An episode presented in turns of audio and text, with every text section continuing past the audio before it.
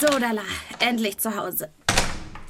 Jacke aus, Stiefel aus, Reithelm auf die Garderobe und ab aufs Sofa. Ja, und dann geht's zusammen mit euch im Galopp ins nächste tierische Abenteuer. Anna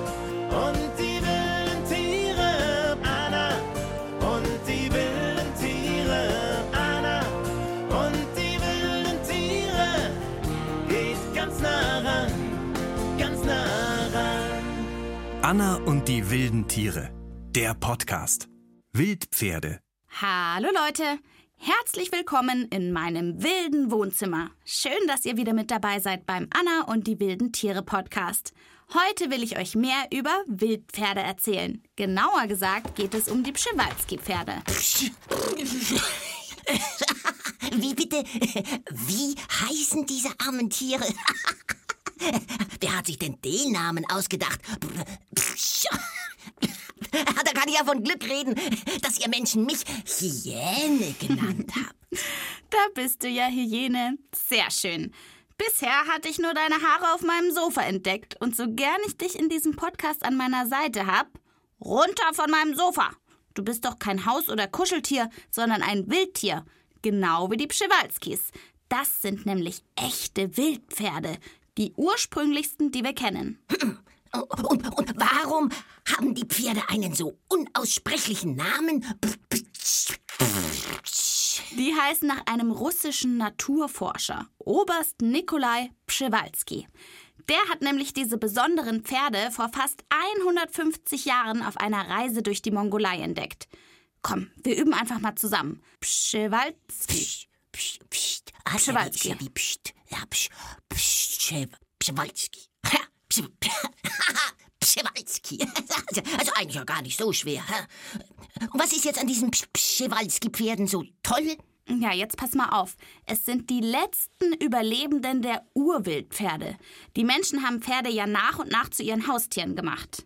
Und ja, warum ist es so toll, ein echtes Wildtier und kein Haustier zu sein? Ich, ich finde, es gibt ja auch ziemlich wilde, bockige Hauspferde. Ja, da hast du recht.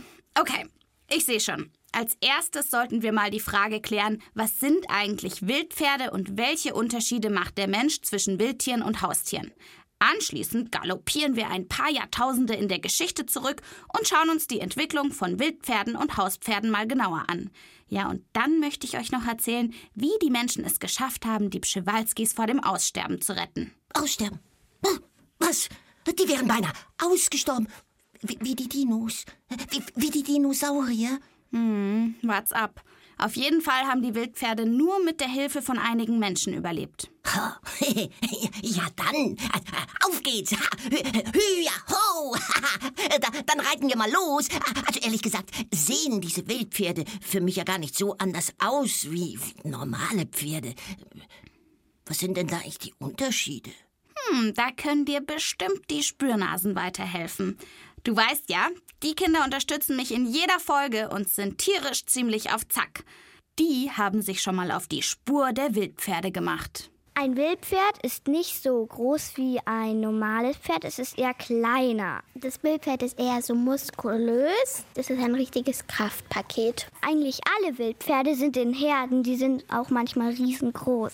Die Wildpferde haben so eine Stehmähne. Die steht so wie Stacheln nach oben, nur dass es nicht spitz ist.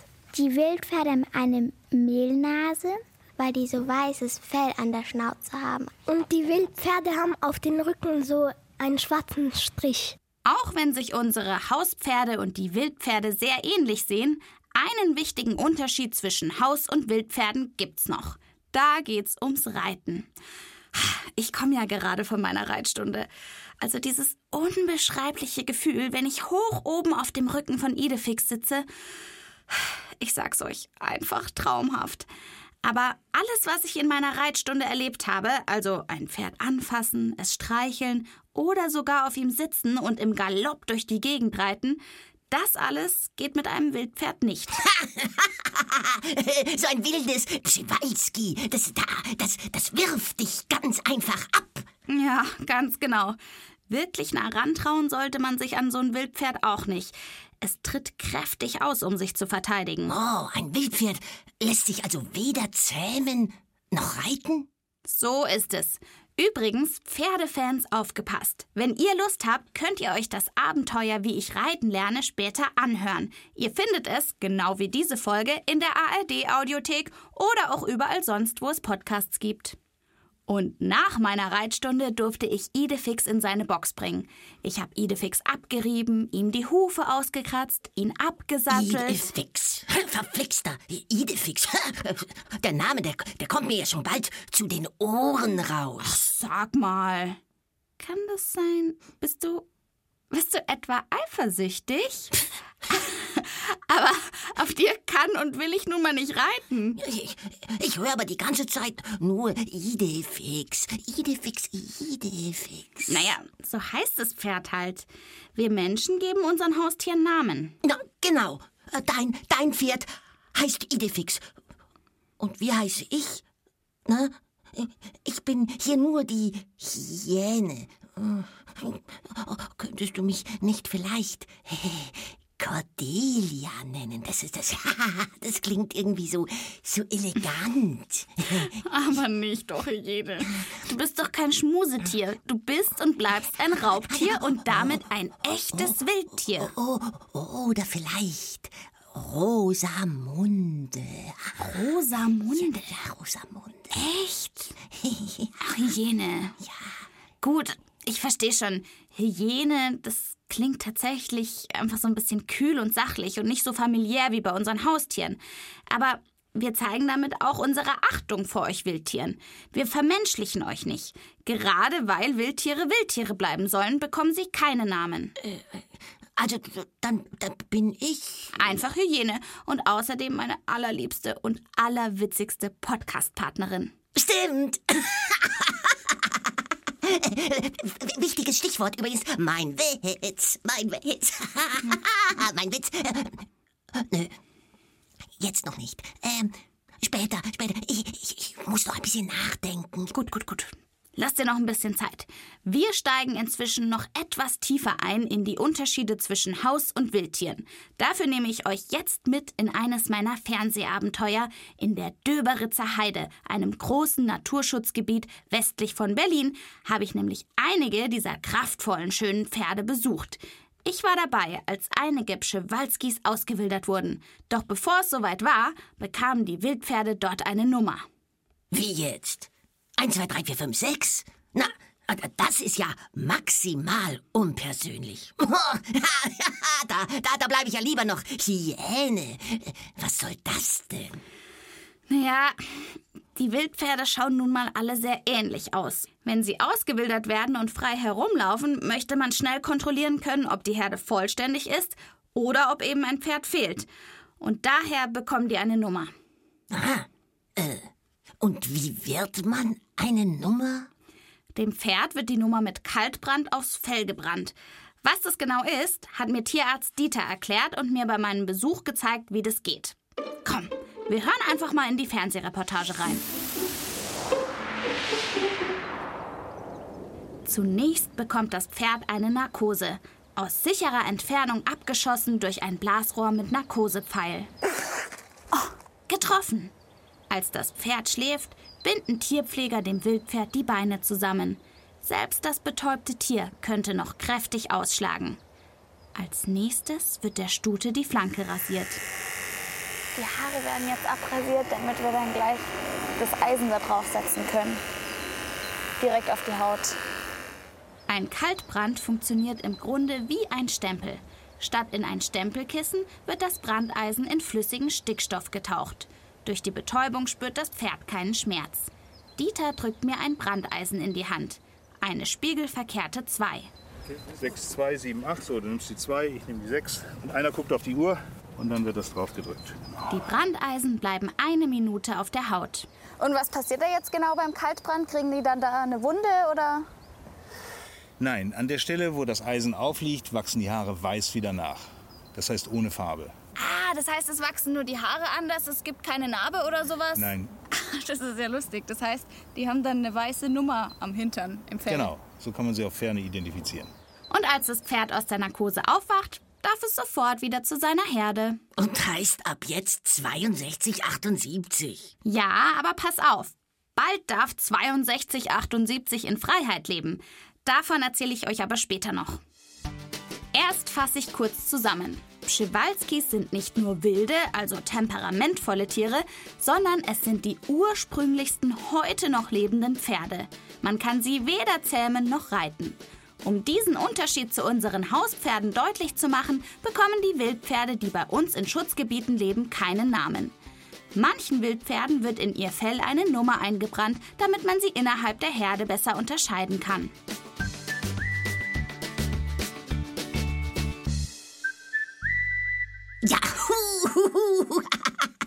wir Wildtiere leben wild, frei und ungebunden und lassen uns von nix und niemandem etwas vorschreiben. Äh, hatte ich grad vergessen. Äh, dein, dein Idefix, dein, dein Reitpferd ist also bloß ein von Menschen abhängiges Haustier. Genau wie eigentlich alle Pferde, die bei uns leben. Und wie lange ist das Pferd schon ein Haustier des Menschen? Das ist doch eigentlich eine spannende Frage für euch alle zum Mitgrübeln. Was denkt ihr? Wann haben Menschen angefangen, Wildpferde zu zähmen und sie später gezielt zu züchten? Ist das A. ungefähr 500 Jahre her? War das also irgendwann im Mittelalter? Oder ist das B schon ungefähr 5000 Jahre her? Das ist in etwa die Zeit, in der in Ägypten die Pyramiden entstanden sind. Oder ist es C sogar schon mehr als 30.000 Jahre her?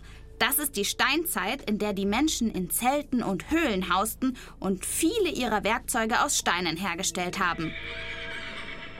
Und Hygiene, hast du eine Idee? Ja, w- w- warte, also. äh, Ich denke, das. Das könnte. Komm, ich lasse dir noch ein bisschen mehr Zeit zum Nachdenken und wir reisen gemeinsam mit den Spürnasen in der Zeit zurück. Vielleicht helfen dir ihre Überlegungen ja auf die Sprünge. Die Pferde hat man auch sehr oft gebraucht, um schwere Sachen zu ziehen und auch für Kutschen.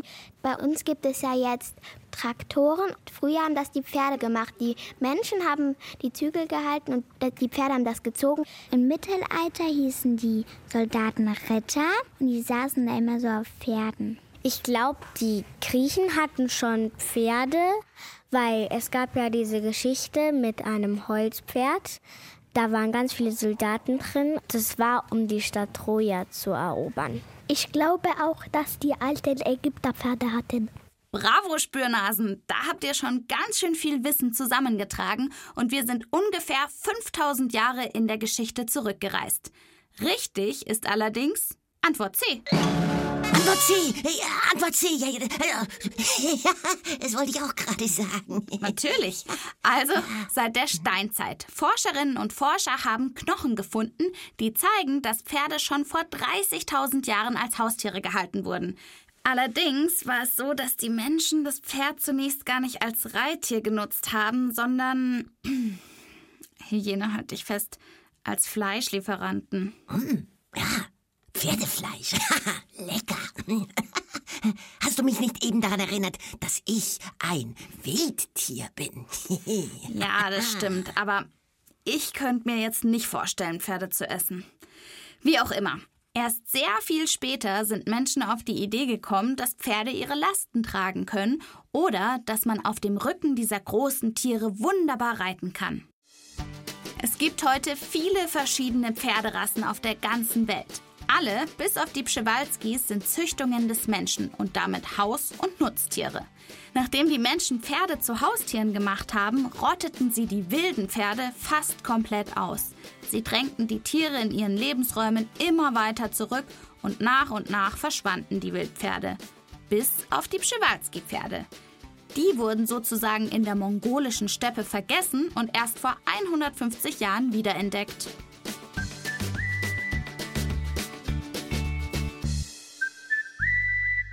Und beinahe gäbe es auf der Welt gar keine Pschewalskis mehr. Um die Pschewalski-Pferde vor dem Aussterben zu schützen, wurden die letzten freilebenden Wildpferde eingefangen. Ja, und bald lebten sie nur noch in Tierparks und Zoos. Oh, das ist richtig traurig. Oh, Anna, Anna, darf ich mich, auch wenn ich ein Wildtier bin, ein klein bisschen auf deinen Schoß setzen? Bitte, bitte, bitte. Komm, Hyäne. Ich kraul und streichel dich ein bisschen. Hm? Und du musst gar nicht allzu traurig sein. Seit einigen Jahren gibt es für die Pschewalskis ein groß angelegtes europäisches Zuchtprogramm. Die Menschen helfen also nach, damit die Wildpferde möglichst viel Nachwuchs bekommen. Und wie läuft's? Weißt du was? Hören wir doch noch mal in die Fernsehfolge rein. Da habe ich mit meinem Filmteam Peter getroffen. Er kümmert sich nämlich um die Nachzucht von Pschewalski-Pferden und bereitet die Herde auf ihre Auswilderung vor. Doch neue Fohlen zu bekommen, das ist ziemlich schwierig. Peter hat es mir so erklärt.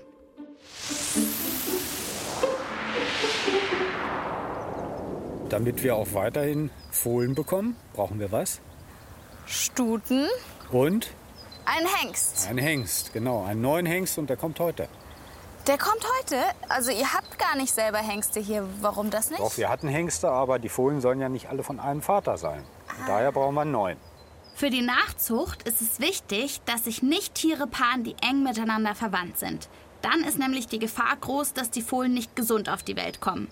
Und weil es weltweit nur noch so wenige Tiere gibt, werden die Hengste immer auf Reisen geschickt in einen anderen Wildpark zu einer neuen Herde. Als der Tiertransporter mit dem neuen Hengst aufs Gelände rollt, ist Peter ganz schön aufgeregt. Wie reagiert die Herde auf den neuen? Hören wir doch mal weiter. Er kriegt ordentlich Tritte ab, aber es scheint ihm nicht so viel auszumachen. Nach einer Weile beobachten wir, dass der neue Hengst schon ganz ruhig neben der Herde grast. Jetzt heißt es Daumen drücken, dass er in der Herde bald für noch mehr Nachwuchs sorgt. Denn zwei Fohlen gibt es schon. Sie sind erst wenige Tage alt. Wie viele Wildtiere können sie gleich nach der Geburt laufen. Ich klebe am Zaun der Koppel. An die Kleinen würde ich natürlich gerne näher ran. Oh ja, ich sehe die zwei Fohlen schon. Oh, süß. Die sind jetzt beide direkt bei ihrer Mutter mit dabei, oder? Ja, genau. Wie ist das bei den Stuten? Bekommen die nur ein Fohlen oder mehrere? Ja, in aller Regel nur ein Fohlen pro Jahr. Könnte ich die Fohlen denn jetzt auch mal streicheln, wenn die näher rankommen? Eher nicht. Also das wird die Stute zu verhindern wissen. Die Mama, die passt da sehr gut auf. Schade. Doch Peter hat jetzt alles vorbereitet für den großen Augenblick. Ich darf mithelfen, als ein Teil der Herde von der kleineren Eingewöhnungskoppel in das riesige Auswilderungsgelände umzieht. Auf kleinen Wegen fahren wir mit dem Auto an den Rand der dreifach eingezäunten Zone, in der die Pferde ohne Kontakt zu den Menschen leben. Dann öffne ich jetzt mal das Tor zur Freiheit. Ja, Mann zu. Ah, so rum. Ein ganz besonderer Moment. Peter kennt alle Wildpferde von Geburt an. Jetzt sind sie frei. Wir fahren mit dem Auto noch ein wenig tiefer in die Wildnis hinein, um noch einmal einen Blick auf die schönen Pferde zu erhaschen. Da, da sind sie. Also was mich an denen besonders fasziniert ist, wenn die so rennen, dann haben die so eine Kraft, die die ausstrahlen. Man sieht wirklich jede, jeden Muskel, der sich anspannt, wenn die rennen. Das sieht einfach toll aus. Sind eben echte Wildpferde. Die einzigen, die wir noch haben. Ja, was ist es denn für dich jetzt für ein Gefühl, die jetzt laufen zu lassen und wirklich frei zu lassen? Ja, das ist auf jeden Fall die Belohnung für viele, viele Jahre Arbeit. Und äh, da geht einem das Herz auf, wenn man die Tiere draußen in der freien Wildbahn sieht, wie wohl die sich fühlen. Tatsächlich ist die Geschichte der Nachzucht und Auswilderung der Pschewalskis eine echte Erfolgsgeschichte. Hier haben es Menschen geschafft, eine Tierart vor dem Aussterben zu retten. Ja. Und wie viele dieser Pferde gibt es inzwischen wieder? Ja, weltweit sind es etwa 2000. Inzwischen galoppieren mehrere hundert Wildpferde auch wieder durch die grasbewachsenen Steppen ihrer ursprünglichen Heimat in der Mongolei. Oh, oh, ein echtes Happy End. Oh, das ist schön. Geil. Das ist echt schön. Sehr schön. Anna, jetzt wo ich es bei dir gerade so gemütlich habe, komm bloß nicht auf die Idee, mich jetzt auch auszuwildern. Ich, ich fühle mich nämlich gerade ganz, ja, ich fühle mich ganz wohl in, in deinem wilden Wohnzimmer. Das höre ich gern. ja, Und bevor du uns nicht auf deine unnachahmliche Art einen Witz erzählt hast, schmeißt dich aus diesem Podcast eh niemand raus. Oh, ja, mein, mein Witz. Oh, gut, dass du mich daran erinnerst. Äh, also diesmal ist er wirklich zum Viren. Obwohl ich wirklich nicht viren kann. Aber, naja, anderes Thema. Also, äh, äh, weil du doch heute so viel über Pferde und Reiten erzählt hast, da habe ich echt was Passendes gefunden. Da, da, da, da, da, das ist wieder mal so witzig. Also, da ist zunächst mal der kleine Anton. Und bei der Anmeldung in der Reitschule sagt er, etwas unsicher und vorsichtig, wissen Sie, ich, ich habe noch nie auf einem Pferd gesessen. Und ja, ja, Achtung, jetzt, jetzt kommt's. Der Reitlehrer, der winkt darauf beruhigend ab und antwortet, ach, ach, Anton, das macht doch überhaupt nichts. Dann bekommst du eben ein Pferd, auf dem auch noch nie jemand gesessen hat. Verstehst du, Anna? Der arme Anton, der bekommt in seiner allerersten Reitstunde ein Pferd, das noch überhaupt nicht eingeritten ist. Das wirft ihn doch mit Sicherheit ab. So wie diese Psch Pschwalskis. Ist das nicht lustig? Das ist doch echt witzig. Schon, aber auch ganz schön gemein. Ein bisschen. Ich bin beim Reiten auch schon ein paar Mal unsanft auf dem Hintern gelandet. Das war ehrlich gesagt nicht so witzig. Aber es freut mich, dass du behalten hast, dass man Wildpferde wie die Pschewalskis absolut nicht reiten kann. Ja, weil es echte Wildtiere sind, die sich nicht zähmen lassen. Ganz genau.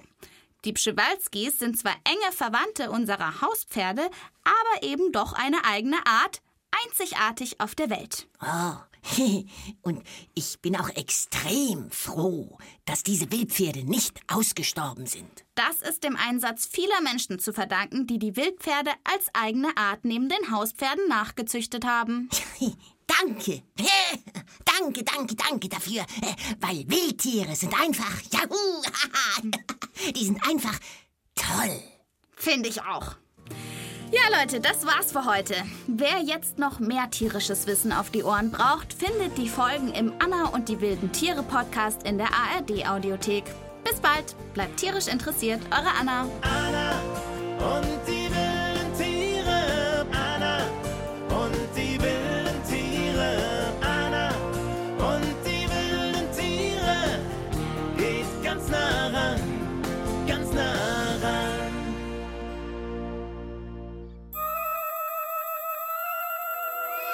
Anna und die wilden Tiere.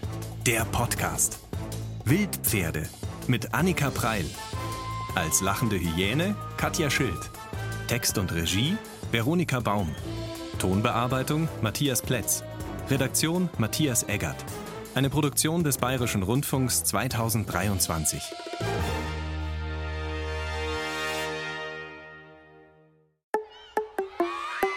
Ihr wollt mehr? Dann hört doch unsere Hörspiele und Lesungen als Podcast. Geschichten für Kinder gibt's in der ARD Audiothek und überall, wo es Podcasts gibt.